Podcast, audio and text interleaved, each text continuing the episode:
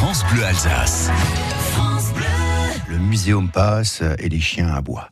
Voilà. Si je ne l'avais pas tenté, ça aurait été une erreur professionnelle de ma part. Alors, si vous ne connaissez pas ce rendez-vous, c'est une petite escapade dans un des musées ici en France, en Alsace, en Lorraine, en Franche-Comté, ou aussi en Suisse ou en Allemagne.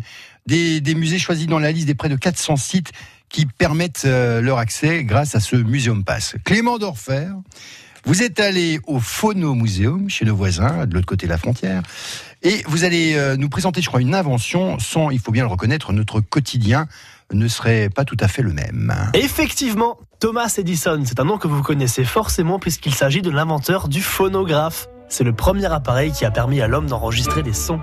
C'est il y a plus de 140 ans qu'Edison a présenté son appareil révolutionnaire au grand public. Le modèle présenté au Phonomuseum de St. Georgen en est une version un peu améliorée puisqu'il permet à la fois d'enregistrer des sons et de jouer des sons. Plusieurs modèles sont exposés et ça ressemble exactement à ce qu'on voit à la télé dans les vieux films en noir et blanc.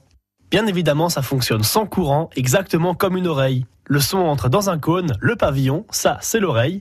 Il fait vibrer une membrane, l'équivalent du tympan.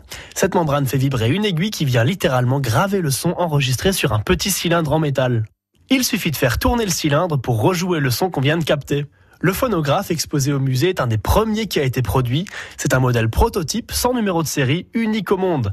C'est à ne surtout pas rater à St. Georgen au Phonomuseum. C'est en forêt noire au niveau de Fribourg en Brisgau. Tendez l'oreille. Et voici l'occasion pour vous, grâce à Thomas Edison, de gagner vos passes muséum, vos muséum passes. Thomas Edison est également l'inventeur, en plus de ce phonographe, euh, du rayon X, du mégaphone ou du télégraphe. Vous avez la réponse 03 88 25 15 15.